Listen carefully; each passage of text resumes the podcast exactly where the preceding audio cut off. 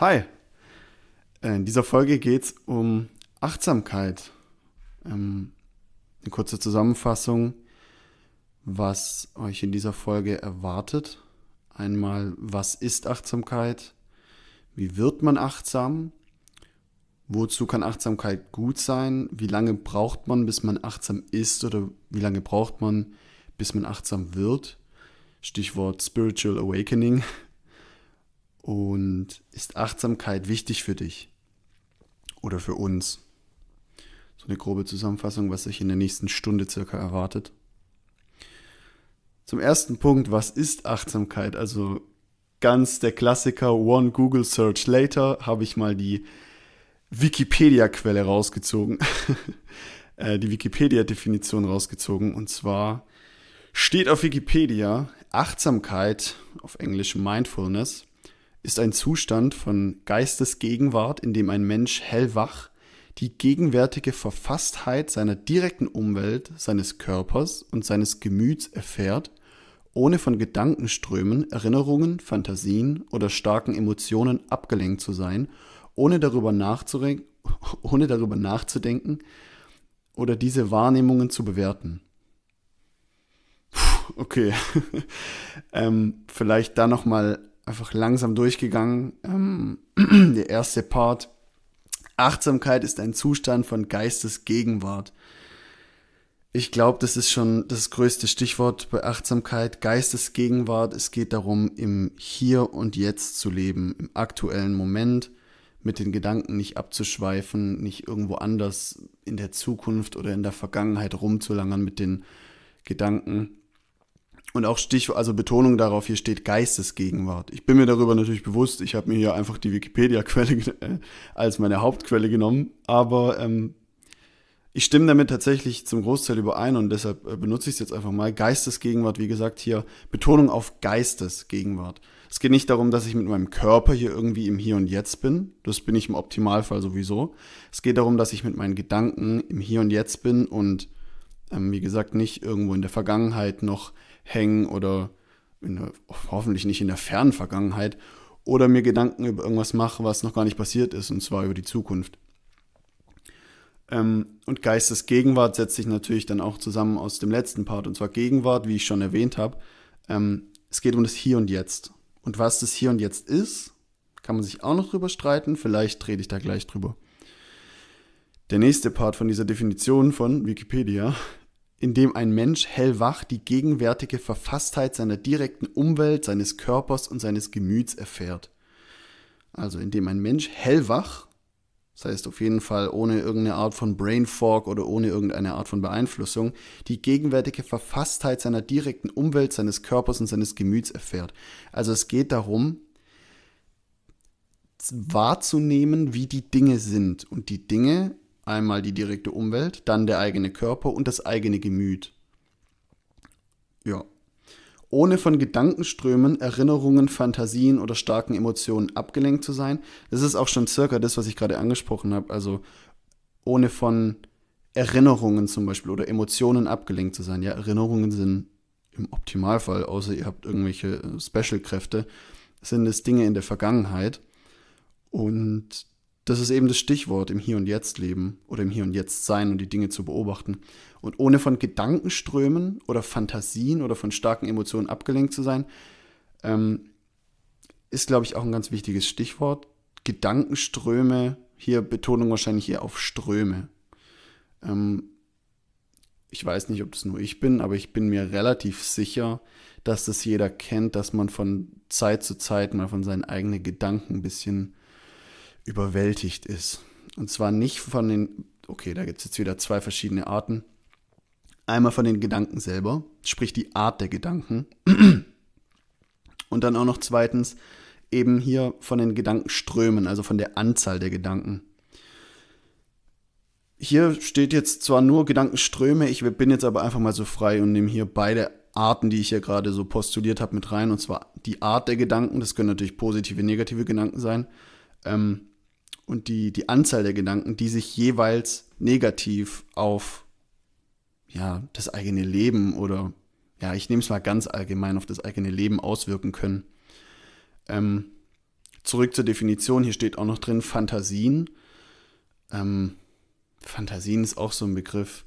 Ich schätze mal, Fantasien sind eher was in der Zukunft. Da bin ich mir jetzt aber gar nicht sicher. Ich kenne jetzt hier keine Definition von Fantasie oder so.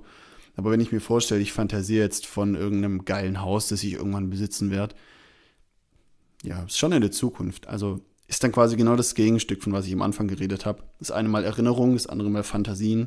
Erinnerung, Vergangenheit, Fantasien, Zukunft.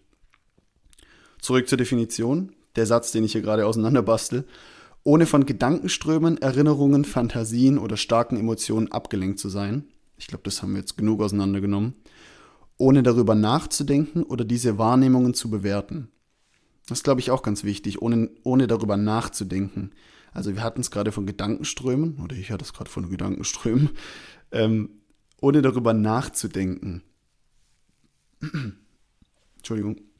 Das heißt, gar nicht darüber nachzudenken, die Dinge einfach so passieren lassen. Ähm, oder diese Wahrnehmungen zu bewerten, ist der letzte Part und auch der letzte Part von der gesamten Definition. Oder diese Wahrnehmungen zu bewerten, das heißt, dem Ganzen auch keinen Wert zuschreiben. Also wenn man zum Beispiel einen Gedanken hat, dann ist es kein guter Gedanke und dann ist es kein schlechter Gedanke, sondern es ist einfach nur ein Gedanke. Und dieses Bewerten, das habe ich nämlich auch gerade schon gemacht. Ich habe angefangen hier mit ähm, bei den Gedankenströmen zu sagen, es gibt positive und negative, so die Art der Gedanken. Ist aber auch so eine Sache, wo hier ähm, der Fokus drauf gelegt wird, ja, dass es weder positive noch negative Gedanken gibt sondern man schreibt dem Ganzen immer nur so einen Wert zu. Und dadurch, dass man das selber macht, erhält es auch den Wert nur durch diese eigene Zuschreibung. Kann man das also dann unterbinden, haben die Gedanken oder die Dinge auch keinen Wert mehr. Das heißt natürlich, dass sie keinen positiven Wert mehr haben, das heißt aber auch, dass sie keinen negativen Wert mehr haben. ja, das waren jetzt sieben Minuten Wikipedia-Definition auseinandergebastelt. Und jetzt vielleicht mal zu meiner Auffassung äh, bisher davon, äh, von Achtsamkeit. Wieso bisher davon? Ähm, weil ich mich tatsächlich mit dem Thema noch nicht so lange auseinandersetze. Also ich habe hm, die meiste Zeit von meinem Leben, denke ich mal, gar nicht achtsam gelebt. Vielleicht hat man das immer so ein bisschen im Hinterkopf und so das eigene Bewusstsein lurkt immer so ein bisschen im Hintergrund und denkt sich, ja, du weißt es eigentlich besser. Aber ähm, ich spreche quasi als ähm, Achtsamkeitsanfänger und habe mich gerade so auf diese Journey erst begeben. Und meine Auffassung bisher davon, von Achtsamkeit, und dann war es das langsam auch mit diesem ersten Punkt, was ist Achtsamkeit überhaupt? Meine, Achtsam meine Auffassung von Achtsamkeit ist, in der Gegenwart, im Hier und Jetzt seine Umgebung oder Körper oder Gedanken wahrnehmen. Und das war es auch schon, also nur wahrnehmen so wie es circa auch auf Wikipedia tatsächlich hier gesagt wurde, ähm, ohne, irgendeine, ohne irgendeinen Wert zuzuschreiben, ohne irgendwie zu judgen. Also ich existiere im Hier und Jetzt. Ich habe Gedanken, die kann ich nicht abschalten. Also sonst wäre mein Kopf komplett leer und sonst wäre man tot, schätze ich mal.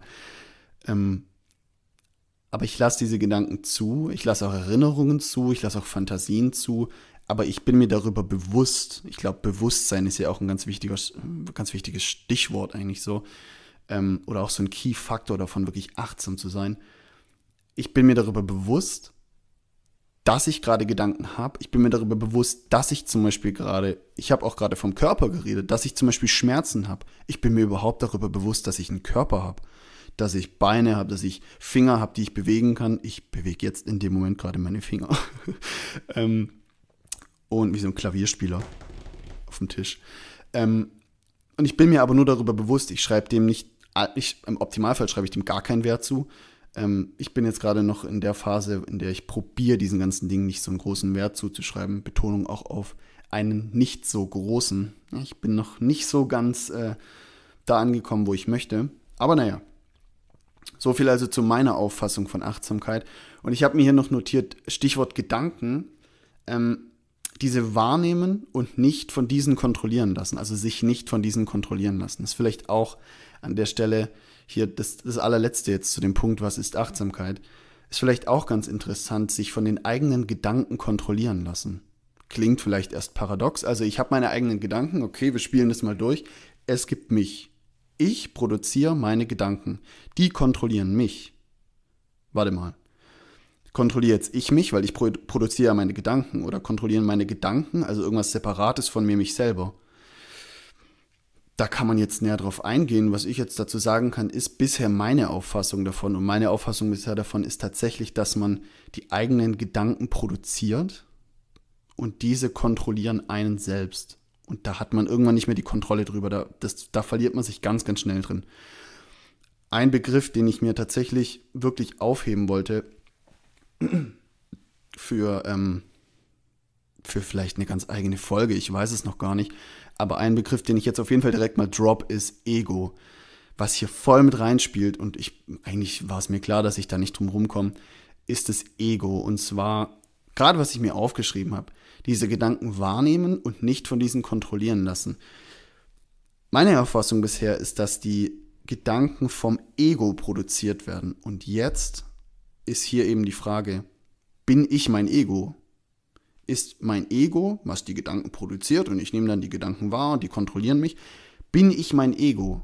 Oder kann ich zum Beispiel mein Ego kontrollieren? Kann ich mein Ego vielleicht sogar irgendwie unterdrücken oder abschalten? Ähm, kann man bestimmt. Bin ich mir sogar ziemlich sicher. Ähm, man kann auf jeden Fall lernen, mit dem vom Ego produzierten umzugehen. Und ich glaube, das spielt eigentlich genau hier mit ein. Ähm, mein Ego produziert diese Gedanken und was wir vorher durchgegangen sind mit meiner Auffassung davon, von Achtsamkeit und der Auffassung von Wikipedia von Achtsamkeit, ähm, diese Gedanken beobachten, nicht bewerten, vorbeischweben lassen, weiterziehen lassen. Mein Ego sagt mir, du bist hungrig. Theoretisch ist es nur mein Körper, der mir das sagt. Einfach wahrnehmen, nicht beurteilen, weiterziehen lassen. Da ist man schon auf so einer höheren Ebene von ähm, ja, von Bewusstsein eigentlich, höheres Bewusstsein, Higher Consciousness. Tolles Stichwort. Der zweite Punkt, wie wird man achtsam? Ich nehme kurz einen Schluck. Wie wird man achtsam? Habe ich mir jetzt tatsächlich, muss ich ganz ehrlich sagen, nicht zu viele Gedanken darüber gemacht, weil was mir als allererstes in den Kopf gekommen ist, ist so das größte Tool irgendwie meiner Meinung nach, um so Achtsamkeit zu erreichen oder zu erlangen oder sich zu erarbeiten, vielleicht auch. Und das ist ganz klar die Meditation. Kurzes, kurze Stichworte, einfach so ein bisschen in den Raum geworfen zur Meditation. Ähm, es gibt verschiedene Formen von Meditation. Es gibt Walking Meditation, es gibt Sitting Meditation, also das, was man vielleicht einfach kennt, so ja, Schneidersitz, Yogi sitzt auf dem Boden, macht mit seinen äh, Daumen und Zeigefinger einen Kreis, tut es auf seine Knie und meditiert. Und es gibt auch zum Beispiel die liegende Meditation. Also im Yoga ist es die Abschlusspose von jeder Practice, heißt auch Shavasana.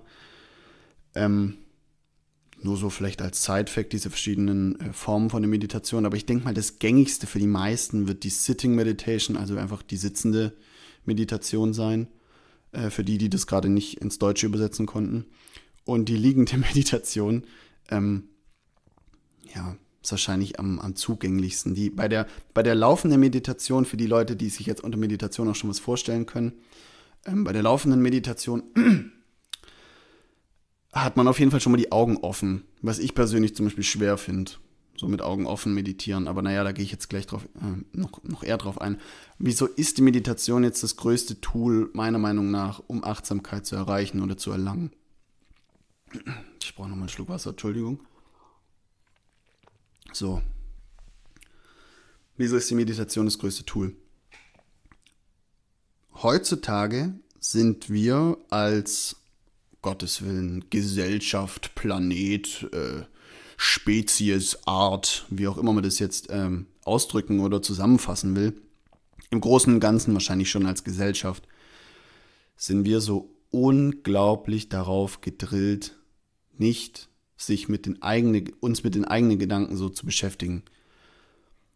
Wir werden nicht aktiv jetzt irgendwie davon abgehalten. Also es wird jetzt nicht gesagt, nein, du darfst dich auf keinen Fall irgendwie damit beschäftigen, mit dir selber. Also es gibt jetzt quasi kein Verbot dafür. Ähm, aber ich glaube, das, was ich gerade gesagt habe, muss ich direkt zurücknehmen, weil wir werden schon irgendwie aktiv davon abgehalten. Ganz großes Stichwort Instagram, Social Media. Nachrichten, Fernsehen, man wird überall zugeballert, was das Zeug hält.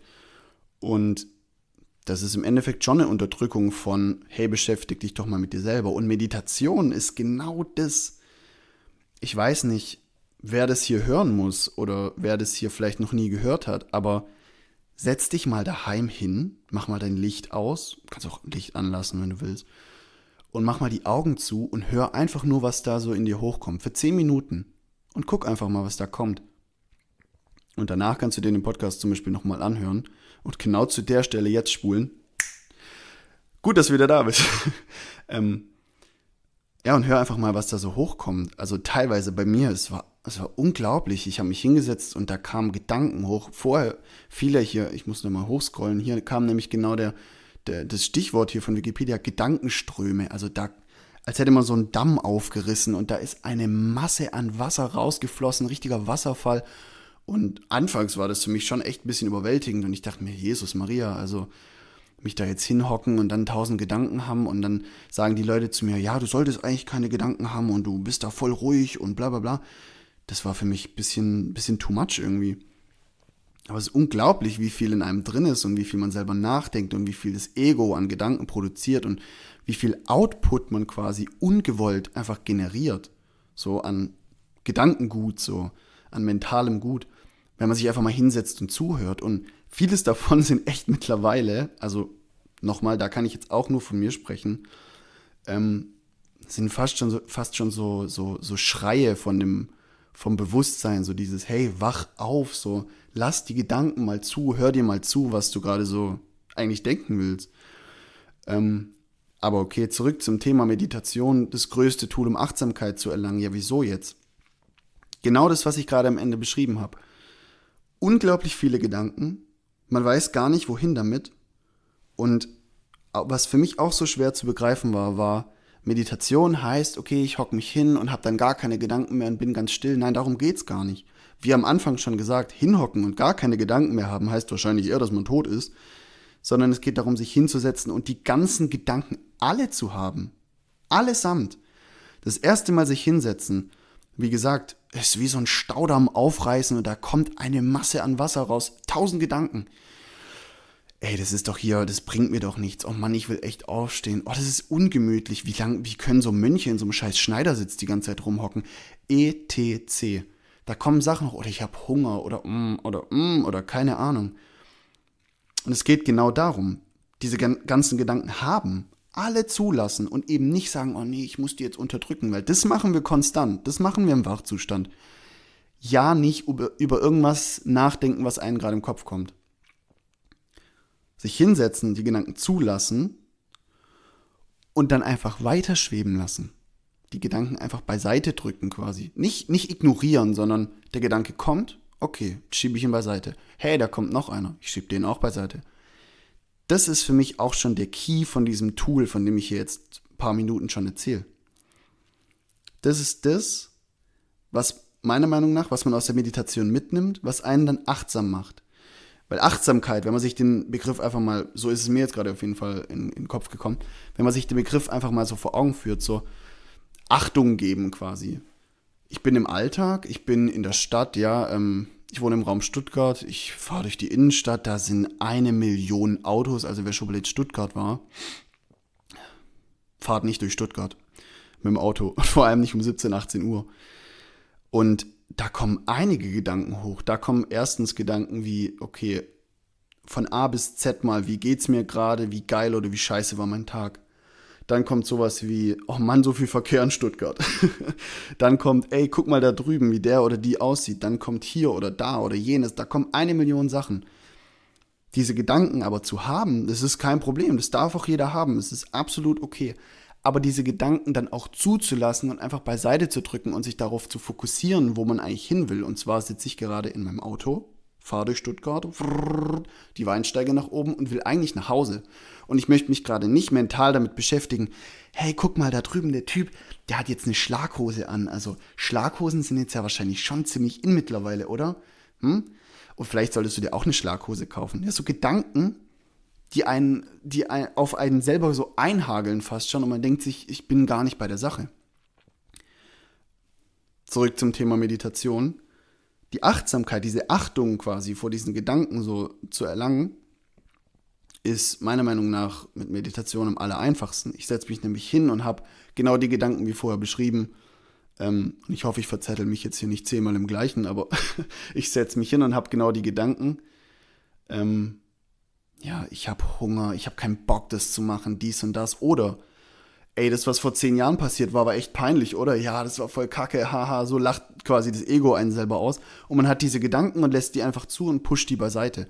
Wenn ich dann in Stuttgart im Auto hock und mir irgendwelche Idioten ähm, die Vorfahrt nehmen oder irgendwas, dann kann ich den Gedanke einfach zulassen, ist so ein Idiot, echt, und den aber auch beiseite drängen quasi. Oder nicht drängen, einfach beiseite so, so vorbeischweben lassen, wäre quasi so der, der sanftere Begriff. Und kann einfach weiter im Hier und Jetzt existieren und sitze wieder in meinem Auto, fahre die Weinsteige hoch brrr, und fahre nach Hause. Und mir geht's gut. Weil keine negativen Gedanken, die irgendjemand, aka mein Ego, mir gerade hingeworfen hat, beeinflussen mich so krass, dass ich jetzt irgendwie emotional darauf reagieren würde. Ja, so viel vielleicht mal ähm, zu dem Thema, wie wird man achtsam in Bezug auf Meditation. Wie wird man achtsam? An sich ist es eigentlich auch kein klar definierbarer Prozess. Also es gibt viele Key-Momente, so an denen man quasi festmachen könnte, ah, okay, hätte ich jetzt zum Beispiel jetzt, nur mal als Beispiel, ich bin jetzt ein Therapeut und ich möchte quasi jemandem Achtsamkeit beibringen es gibt schon Dinge, an denen ich das irgendwie, jetzt, ich mache Anführungsstriche mit, meinem, mit meinen Fingern, messen könnte. Aber an sich ist es so ein individueller Prozess für jeden und der ist auch individuell schnell und individuell lang und also da hilft es quasi gar nichts, das irgendwie zu messen und zu sagen, hier haben wir jetzt eine Definition von diesem Prozess Achtsamkeit erlangen und wenn du nicht genauso bist, dann bist du nicht achtsam. Macht eigentlich gar keinen Sinn.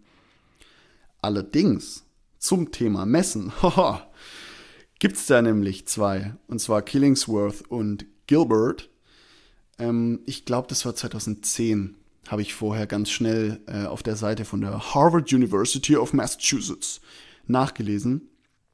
Killingsworth und Gilbert waren, oh Gott, ich glaube, das waren zwei Psychologen, ich weiß es aber nicht mehr.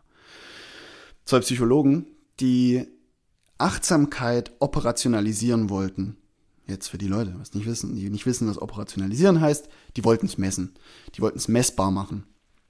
Und die haben eine App entwickelt, die quasi misst, wie achtsam man ist. Jetzt habe ich euch ja gerade gesagt, oder dir gerade gesagt, ja, an sich, ja, macht keinen Sinn, hier irgendwas zu definieren, voll der individuelle Prozess und für jeden unterschiedlich schnell und dies und das. Aber die zwei haben es trotzdem gemacht. Und wieso war das jetzt wichtig?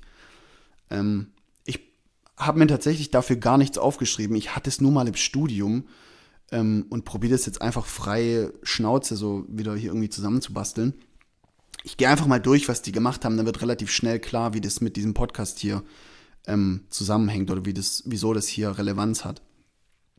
Die zwei haben eine App entwickelt. Also erstmal haben sie was ganz anderes gemacht. Erstmal haben sie gesagt, wenn man mit den Gedanken nicht im Hier und Jetzt ist, egal wo man ist, also in der Vergangenheit oder in der Zukunft, dann produziert das einen negativen Zustand.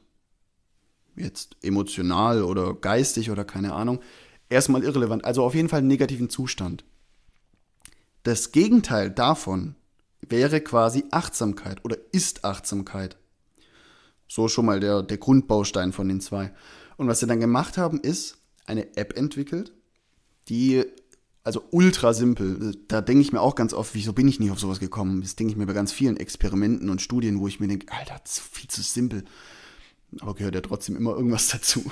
Ähm, haben eine App entwickelt, die sie 15.000 Proband-Innen gegeben haben oder die sich dafür angemeldet haben.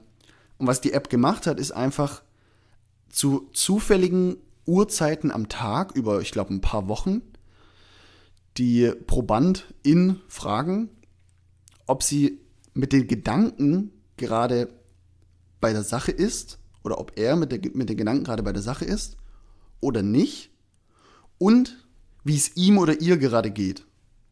Also unglaublich simpel, und jetzt wird, glaube ich, auch langsam klar, wie das hier zu diesem Podcast passt.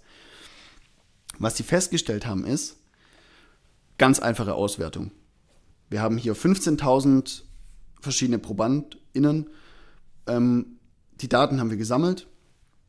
Dann und dann waren sie am Tag, zum Beispiel beim Arbeiten, zum Beispiel beim Autofahren, ja, wie ich auf der Weinsteige, ähm, zum Beispiel beim Sport, etc. Wurden die gefragt mit der App, bist du gerade mit den Gedanken anwesend oder bist du gerade woanders? Und ja, jetzt haben sie hier einen Datensatz mit den äh, gesammelten Daten und es steht dran, zum Beispiel beim Sport waren sie im Durchschnitt so eher nicht ähm, mit den Gedanken bei der Sache. Und gleichzeitig mussten ja aber auch die ProbandInnen angeben, ob sie glücklich oder eher unglücklich sind, also wie so ihr, ihr Zustand quasi gerade ist. Wie gut geht's dir? Und dazwischen, da liegt die Korrelation. Weil was rausgefunden wurde, ist, je mehr man nicht mit den Gedanken im Hier und Jetzt ist, desto schlechter geht es einem. Und das ist eigentlich so signifikant, dass ich es direkt nochmal sage. Aber ein bisschen anders, damit es nicht langweilig wird. Je weniger die ProbandInnen mit den Gedanken im Hier und Jetzt gelebt haben, war ja in der Vergangenheit, desto schlechter ging es ihnen. Und das ist eigentlich schon die Quintessenz von der ganzen Studie oder von dem ganzen Experiment von Killingsworth und Gilbert, ähm, und zwar dieses, ja, die Achtsamkeit, einfach die Achtsamkeit zu operationalisieren und es wirklich äh, messbar gemacht zu haben. Und natürlich dieser unglaubliche Schlussstrich, so dieses, es geht dir nicht gut oder auf jeden Fall schlechter, wenn du nicht im Hier und Jetzt bist. Und jetzt, nach fünf Minuten, ich weiß nicht wie lange, aber ich glaube fünf Minuten von Erklären, wie diese Studie aufgebaut war, zurück zum Podcast und zum Thema. Wie spielt es hier mit ein? Ich habe zwischendrin schon gesagt, wird wahrscheinlich relativ schnell klar. Das Thema heute ist Achtsamkeit. Jetzt haben die zwei das operationalisiert und festgestellt und haben auch noch festgestellt, dass es einem schlechter geht, wenn man, ähm, wenn man nicht achtsam ist, also wenn man gerade nicht im Hier und Jetzt lebt, egal wann. Also da waren, wie gesagt, da waren Zeitpunkte dabei, Arbeit, Sport, äh, Freizeit, ähm, Sex, Einkaufen, da waren tausend Sachen mit dabei. Vorletzteres finde ich natürlich ganz interessant. Also währenddessen klingelt's Handy und irgendwelche Leute haben tatsächlich diesen Fragebogen da beantwortet. Aber Shoutout an euch, weil wegen euch ist der Datensatz relativ äh, interessant. Und es geht einem also tatsächlich schlechter, wenn man nicht achtsam ist. Das bringt mich direkt zu meinem nächsten Punkt hier. Und zwar ist mein nächster Punkt von dem heutigen Programm weil wir uns ja jetzt von äh, wie wird man achtsam weiterbewegen. Mein nächster Punkt ist, wozu kann Achtsamkeit, wozu kann Achtsamkeit denn überhaupt gut sein? Da gibt es ein paar Dinge, die ich hier äh, einfach mal reinwerfen möchte. Und auch so ein paar Sachen, auf die ich einfach ein bisschen, wo ich einfach ein bisschen abschweifen möchte, habe ich mir ein paar Sachen dazu aufgeschrieben hier. Ich trinke aber noch einen Schluck. So. Meiner Meinung nach Achtung, ich spreche jetzt hier als kein Abschluss, unausgebildeter, äh, gerade Spiritual Journey Anfänger, äh, Amateur, ja. Meiner Meinung nach das Nummer eins, die, die Nummer eins ähm, Sache, mir fällt leider gerade nichts anderes ein, die Nummer eins Sache, wozu Achtsamkeit gut ist oder gut sein kann, Stress reduzieren.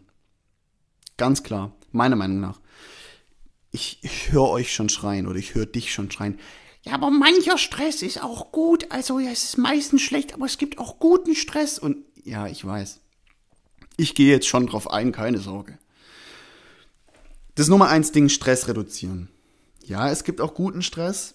Da habe ich zum Beispiel hier auch letztens in einem ganz interessanten Buch, für die, die es nicht kennen, The Four-Hour Work Week die vier Stunden Arbeitswoche ähm, von von Tim Ferriss, ich weiß gar nicht mehr von wem das ist. Ähm, da ging es um diese gute Art von Stress und zwar heißt diese Art von Stress und jetzt excuse my French, ich weiß leider nicht, wie man das ausspricht, Eustress.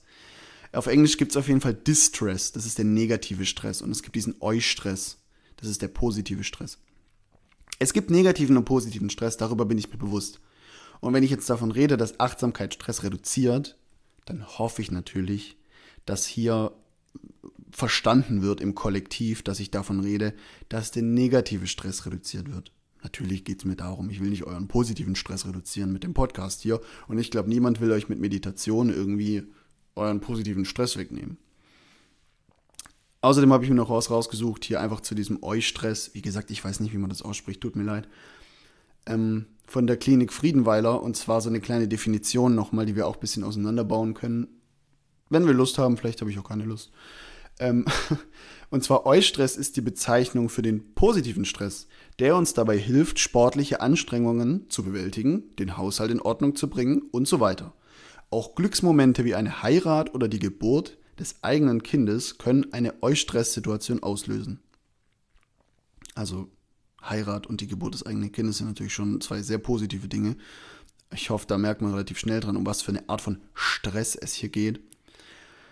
Ähm, Nochmal, Eustress ist die Bezeichnung für den positiven Stress, der uns dabei hilft. Also es ist tatsächlich ein, ein Tool, das uns irgendwie hilft. Zum Beispiel steht hier, sportliche Anstrengungen zu bewältigen.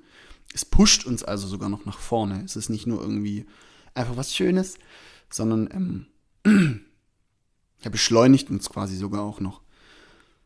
Diese Art von Stress, wie gesagt, will man natürlich mit Meditation oder mit Achtsamkeit nicht eliminieren oder davon will man nicht weniger haben. Man will natürlich vom negativen Stress weniger. Und was ist der negative Stress?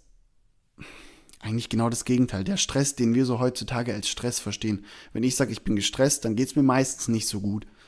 Also ich rede nicht davon, oh, ich bin so gestresst und sage dann aber, oh, ich habe aber gerade euch Stress. Das ist nämlich der positive Stress. Also sowas habe ich noch nie gemacht. Ähm, aber vielleicht hat es jemand da draußen mal gemacht. Ähm, man will natürlich von diesem negativen Stress weniger und den reduzieren.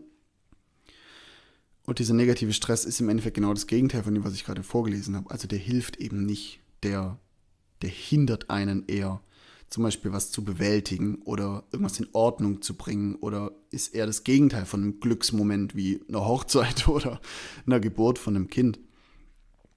Wäre also doch ganz schön, wenn man davon weniger hat, oder? Finde ich zumindest. Ähm Stichwort hier, was ich mir noch aufgeschrieben habe zu diesem negativen Stress, ähm, ist tatsächlich Gemüse. Hört sich vielleicht erst komisch an, aber da habe ich so ein bisschen, ähm, ja, die Unter so den Unterschied zwischen diesem guten und dem schlechten Stress so für mich verstanden vielleicht. Und zwar beschäftige ich mich ziemlich, ziemlich viel mit Ernährung. Also wirklich eigentlich, ja, daily. Also ich bin echt jetzt, ich mache das vielleicht erst seit einem Jahr, aber ich bin da echt balls deep drin und beschäftige mich super, super viel damit. Und bin auch ich bin jetzt schon so hyped darauf, eine Episode zu machen oder eine, einen Podcast hier zu machen, eine Folge für euch mit, ähm, mit Ernährung. Und ihr könnt mir glauben, dass es nicht nur bei einer Folge bleibt, wahrscheinlich werden es 50. Weil es einfach wahrscheinlich, was ist mein Lieblingsthema. Und da muss ich jetzt auch ganz kurz einfach ausschweifen. Ähm, ich habe schon so viele Dinge ausprobiert, was, was Ernährung angeht. Also ich habe von, oh, jetzt hört mir auf, von Low Carb bis Keto, von dies, das und jenem. Ich habe schon sehr, sehr viel ausprobiert. Und ähm, mein Fazit ist, probiert nicht zu viel aus. Ganz einfach. Aber zurück zum Thema Stress. Wieso spreche ich jetzt hier die Ernährung an? Eine Sache, die ich auch an, äh, ausprobiert habe, angetestet habe quasi, ist die Carnivore Diet. Ähm, ja, manchen Leuten sagt das vielleicht was. Für die, denen das nichts sagt, Carnivore einfach auf Deutsch übersetzt heißt Fleischfresser. Und für die Veggies und Veganer unter euch, haltet euch an euren veganen äh, Klamotten und an euren veganen Stühlen fest. Jetzt kommt Fleisch, meine Freunde. ich habe gar nichts gegen irgendjemanden, der kein Fleisch isst. Ich esse tatsächlich manchmal ultra, ultra wenig Fleisch. Und dann habe ich wieder Phasen, in denen ich ultra viel esse. Aber ich möchte mich auch gar nicht rechtfertigen. Alle Arten von Ernährung sind top. War nur gerade so ein Witz am, Rande. Die Carnivore Diet, also die Fleischfresser-Diät. Und man macht wirklich genau das. Also man ernährt sich nur von Fleisch. Die ganz krassen Leute essen tatsächlich nur Fleisch, Salz, Wasser. Nichts anderes. Kein Pfeffer, kein Salat, kein gar nichts. Nur Fleisch. So krass war ich nicht. ich habe das nicht so krass durchgezogen. Ähm, ich habe dann zum Beispiel auch noch Eier mit reingebracht und ich habe dann, glaube ich, sogar auch mal äh, hier Chicken mit reingebracht und habe das jetzt nicht nur auf wirklich Beef runter reduziert. Aber die Quintessenz ist auf jeden Fall, sich nur von Fleisch zu ernähren. Und wozu soll es jetzt gut sein, würde man sich fragen. Also, es macht doch keinen Sinn. Man lässt doch voll viel weg. Das ist aber genau der Punkt. Man lässt unglaublich viel weg und man isst das, was schon ziemlich, ziemlich, ja, wie drücke ich das aus, ohne dass es wirklich irgendwie bewertend klingt, nährstoffreich ist. Also wenn ich jetzt mir zum Beispiel überlege, ich esse mal eine Leber, da sind, da sind sehr, sehr viele Dinge drin, da sind Mineralien drin, da sind Vitamine drin. Unglaublich. Und wenn es natürlich, im Optimalfall, auch noch ein richtig, richtig glückliches und gesundes Tier war, dann ist es wahrscheinlich eine der größten Nährstoffquellen, die es überhaupt gibt, gerade zum Beispiel so eine Leber. Aber ich lasse zum Beispiel sowas wie Gemüse und so komplett weg. Und ich lasse zum Beispiel auch sowas wie Obst komplett weg. Und da fehlen mir doch dann Vitamine und Nährstoffe und so, könnte man sich jetzt denken. Und über diesen Stichwort bin ich jetzt auch gerade auf das Thema gekommen, über Gemüse.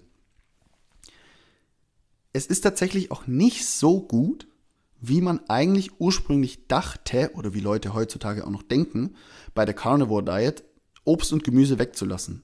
Denn diese, dieses Gemüse, Gemüse an sich, ist für den Körper ein Stressor, löst also Stress aus.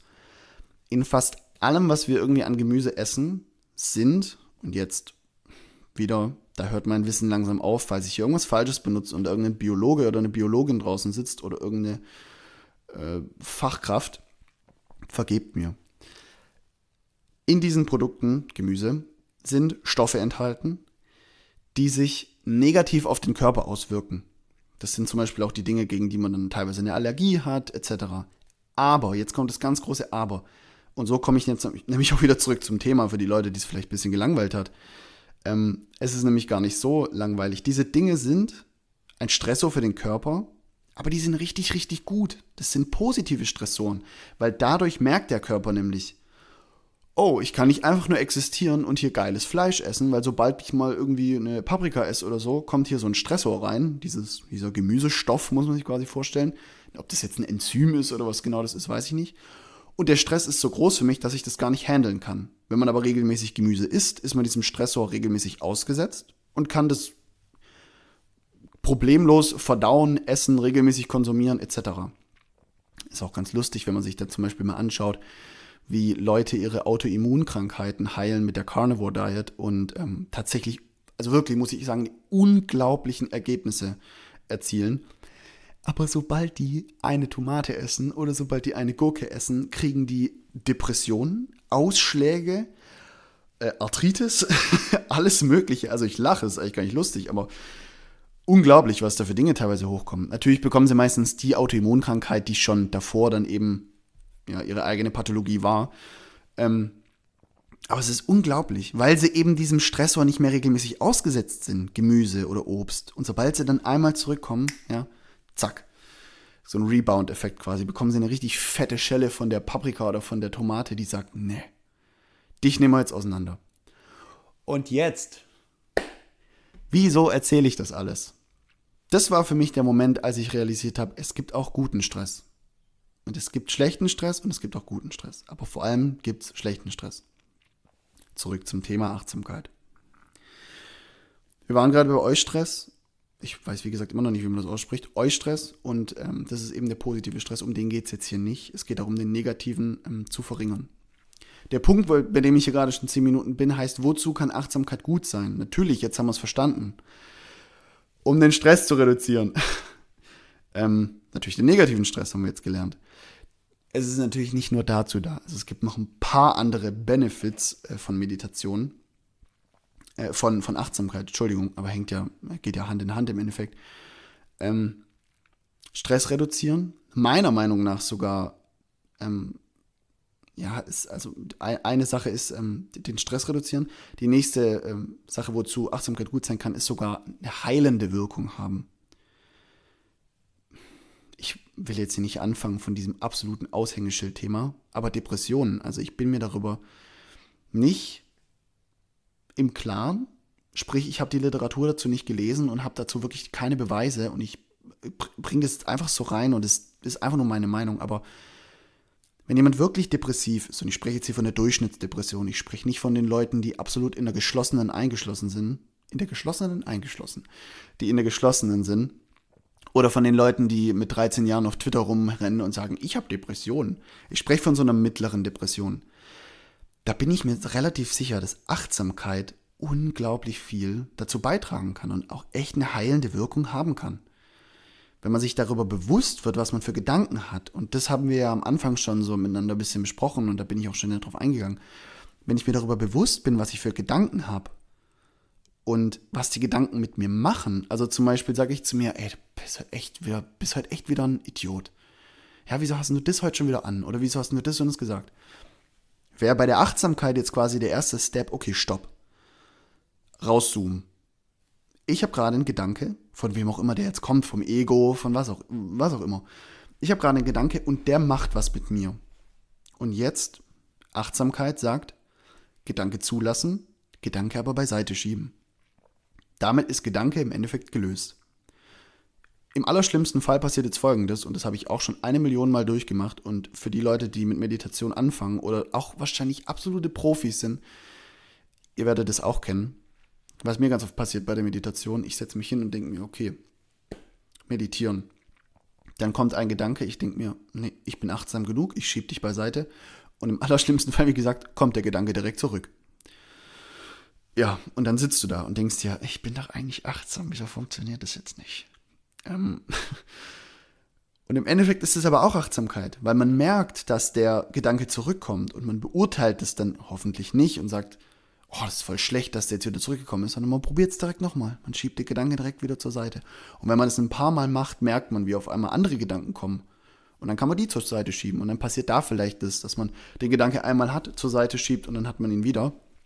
Aber es ist gar nicht schlimm, so, solange man sich eben darüber bewusst ist, ja, solange man achtsam ist. Ja, Stichwort. Ähm und wie gesagt, ich glaube, ähm, dass, dass, das kann tatsächlich eine, eine sehr hat einen, könnte einen sehr großen Einfluss haben auf Leute mit einer milden bis mittleren äh, Depression. Allein diese Achtsamkeit, dieses Ich weiß, was gerade in mir passiert. Und da gibt es bestimmt, da bin ich mir darüber, da bin ich mir echt sicher, da gibt es bestimmt Studien dazu und da gibt es bestimmt Experimente dazu und ich kenne die einfach gerade nur leider nicht. Und würde jetzt ultra gern einfach auf PubMed oder auf irgendeine Datenbank gehen und mir da kurz ein paar Studien reinziehen, aber habe ich leider nicht für euch vorbereitet. Entschuldigung. Ähm, stattdessen mache ich jetzt nach diesem bisschen längeren Punkt, wozu kann Achtsamkeit gut sein, nochmal kurz als Fazit. Stress reduzieren, heilende Wirkung haben. Ich habe nur Depression jetzt mal als Beispiel genommen. Also ich bin mir sicher, ähm, mental kann das einiges bewirken. Ähm, von diesem Punkt, wozu kann Achtsamkeit gut sein, komme ich jetzt zu, wie lange braucht es, wie lange braucht es, bis man achtsam ist. Jetzt hatten wir es vorher davon, es gibt keinen definierten Weg oder keine bestimmte Art und Weise, wie man jetzt unbedingt achtsam wird. Klar gibt es Key Moments, aber es gibt jetzt nicht diesen einen Pfad, den man gehen muss, um achtsam zu werden. Jetzt haben natürlich vorher auch, wie besprochen, Killingsworth und Gilbert Achtsamkeit operationalisiert, also das messbar gemacht. Haben die jetzt aber irgendwie gemessen, wie lange es braucht, bis man achtsam wird? Nee, haben sie nicht. Und das ist im Endeffekt auch schon fast das Ganze, was ich, also ich werde hier natürlich noch viel mehr drüber erzählen, aber das ist auch schon alles, was ich mit diesem Punkt sagen will. Und zwar, das ist meiner Meinung nach immer individuell. Da gibt es keine feste Zeitspanne. Das ist nicht festgelegt.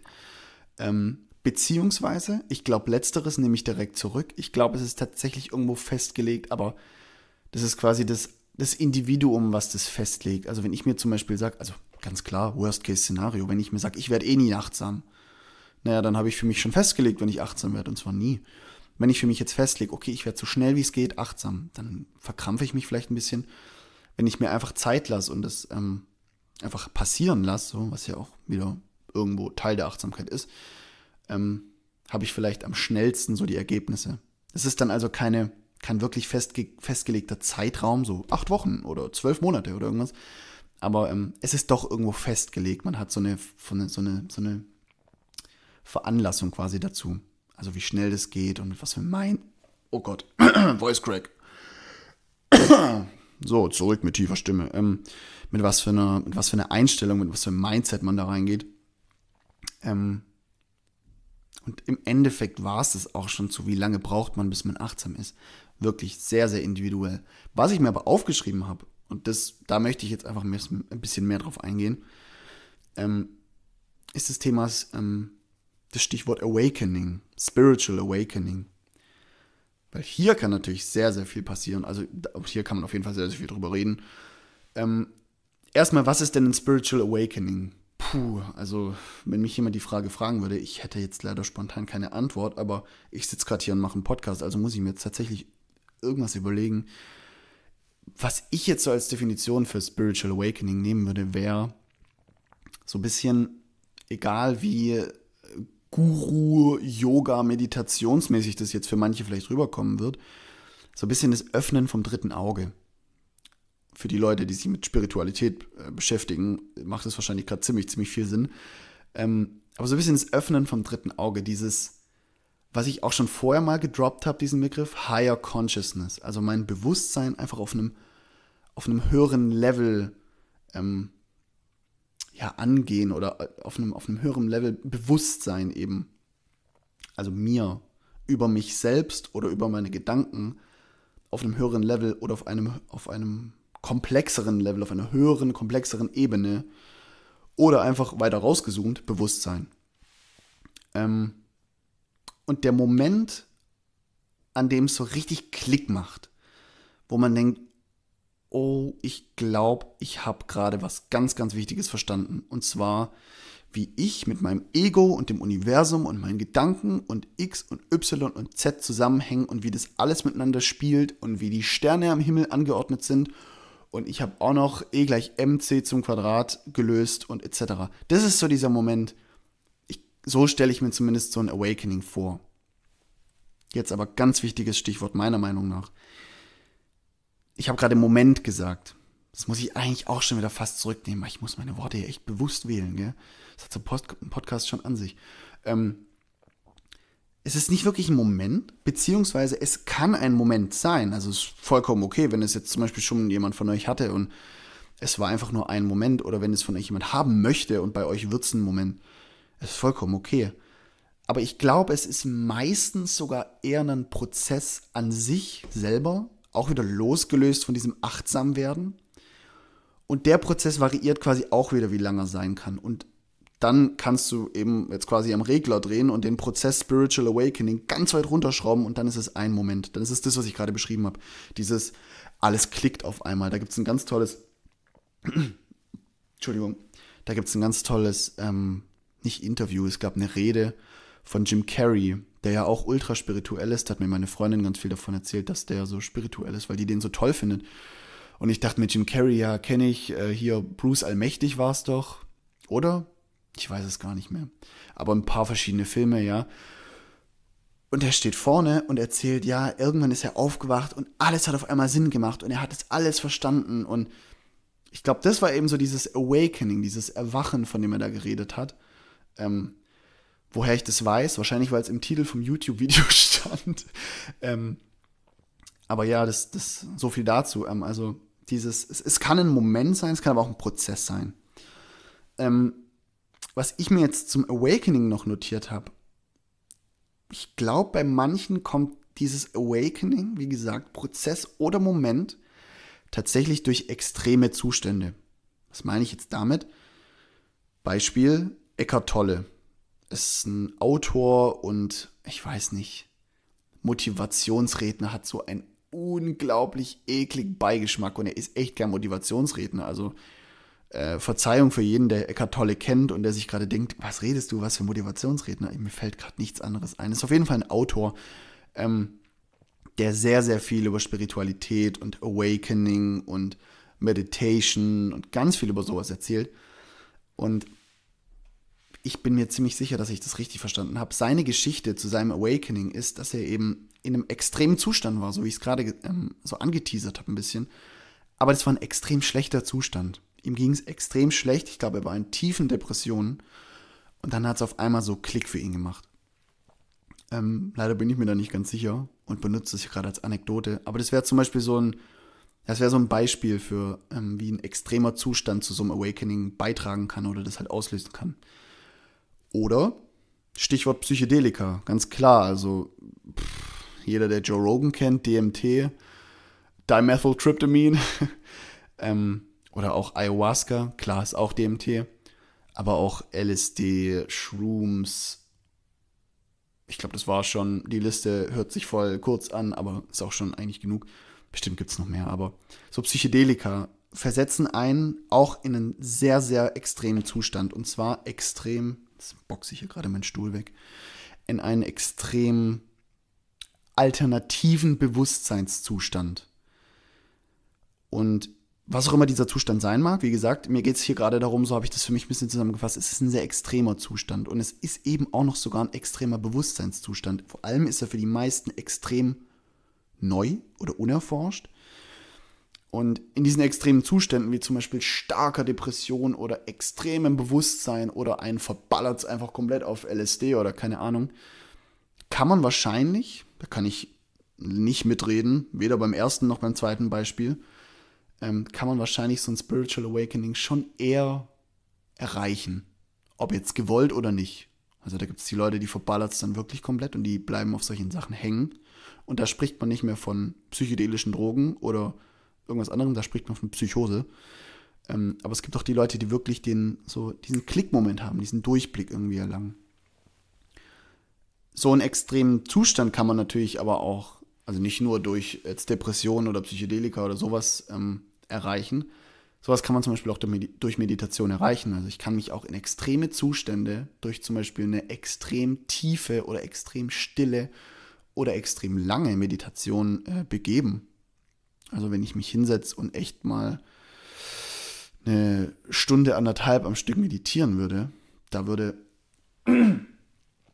da würde wahrscheinlich schon echt was bei rumkommen. Und das ist auch ein extremer Zustand. Ich bin mir extrem bewusst über meine Gedanken und mein, mein Umfeld und mein Körper und ja. Also hier ähm, als abschließende Worte dazu. Wie lange braucht es, bis man achtsam ist? Stichwort Awakening. Nicht festgelegt, immer individuell, keine feste Zeitspanne. Wie gesagt, festgelegt ist es, wenn man sich selber so die Zeitspanne gibt, ja, wie gut bin ich, wie lange brauche ich, etc., also das Mindset. Ähm, und bei manchen gibt es diese extremen Zustände, die das dann hervorbringen. Also Eckart Tolle mit seiner Depression oder Psychedelika. Der letzte Punkt ist, ist Achtsamkeit wichtig für dich? Jetzt hast du 52 Minuten bisher zugehört und denkst dir, ja, okay, dann muss ich jetzt auch achtsam werden. Oder du denkst dir, was, was labert der? was bringt's mir? Muss ich das jetzt machen oder nicht? Ähm, und meines Erachtens ist es, oder meines Erachtens nach ist es für jeden sehr, sehr wichtig sogar. Deshalb mache ich diesen Podcast, um vielleicht die Message einfach ein bisschen zu spreaden, ähm, damit auch du, wenn du hier gerade zuhörst, egal auf was für einem Film du bist, ob du extrem Anti-Meditation und Spiritualität bist oder ob du voll balls deep drin bist, dass du dir nochmal darüber, ja, jetzt Stichwort, bewusst wirst, wie bewusst du dir eigentlich über Dinge bist, wie achtsam du bist. Ich wollte damit einfach nur sagen, ähm, mir, ist es, mir ist das Thema sehr, sehr wichtig und mir ist es eigentlich auch so wichtig, dass ich es mir bei manchen Leuten noch mehr wünschen würde. Deshalb der Podcast. Ähm, Gut, also ist es meines Erachtens nach wichtig. Das hilft jetzt wahrscheinlich noch keinem so. Ähm, wieso ist es mir denn wichtig? Weil, kleine Zusammenfassung vielleicht, man die eigenen Gedanken erkennen kann und zulassen kann, aber sie auch weiterziehen lassen kann. Ja, hatten wir so in der Mitte oder am Anfang vom Podcast. Ähm, man ist nicht mehr abhängig von diesen Gedanken. Und ich habe das Gefühl, heutzutage ist man sehr, sehr abhängig von Gedanken. Was ich mir auch noch notiert habe, ich spekuliere rüber, ähm, der Umgang mit anderen. Also ist Achtsamkeit wichtig für dich? Meines Erachtens nach ja. Wieso? Für den Umgang mit anderen.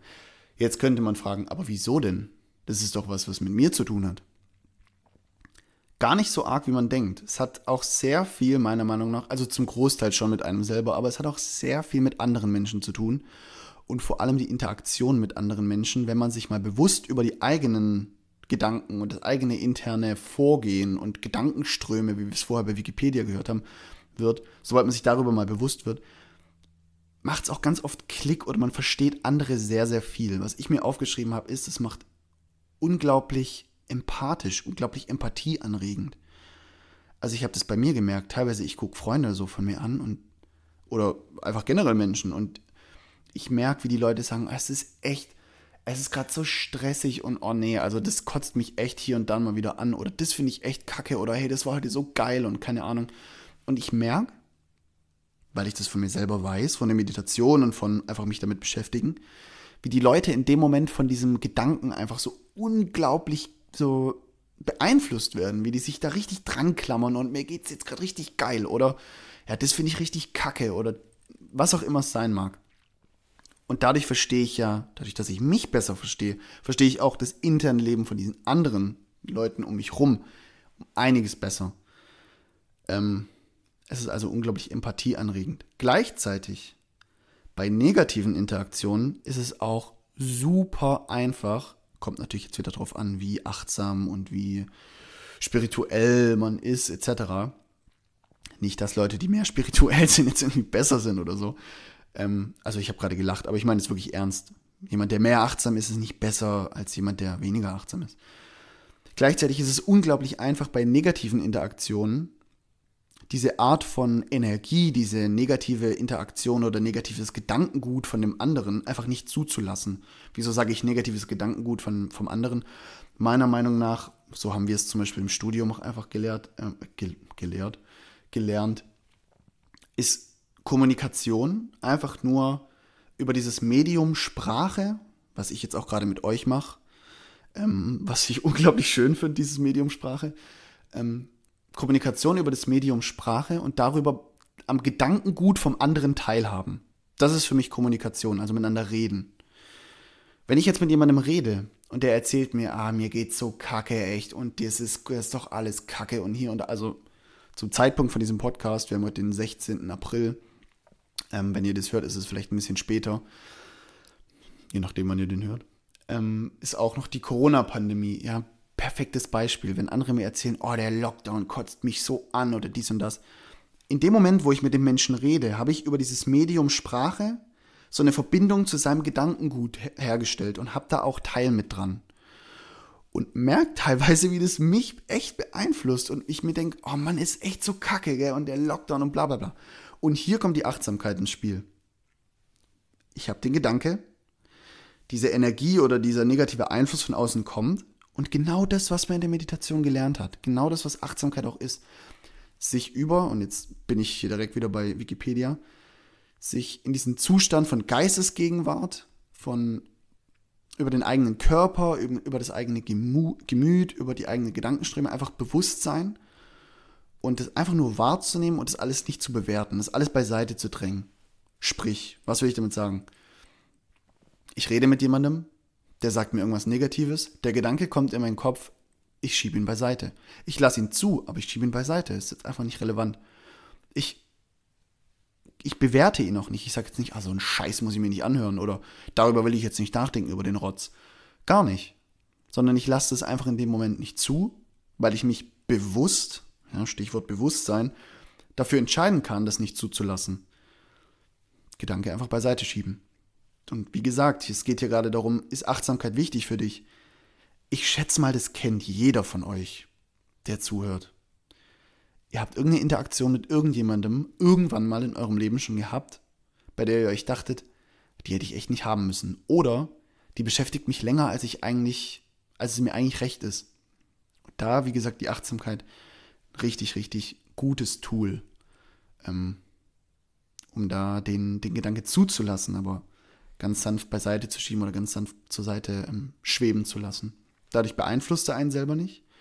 Dadurch hat man immer noch Teil am Gedankengut vom anderen. Die Konversation ist ja nicht vorbei, weil so ein Prozess geht echt schnell. Man sagt einfach, okay, das beschäftigt mich jetzt aber gerade nicht, was du mir da sagst. Und man redet miteinander weiter. Und man lässt sich aber nicht mitziehen von dem, was der andere sagt. Ja, und tatsächlich war es das mit der Achtsamkeit, mit dieser Folge ähm, heute über die Achtsamkeit. Wir haben heute besprochen, nochmal als, um das alles ein bisschen Revue passieren zu lassen, wir haben heute besprochen, was ist Achtsamkeit? Wie wird man achtsam? Wozu kann Achtsamkeit gut sein? Wie lange braucht es, bis man achtsam ist oder wie lange braucht es, bis man achtsam wird? Ja, Stichwort Awakening. Und ist Achtsamkeit für dich wichtig oder für euch?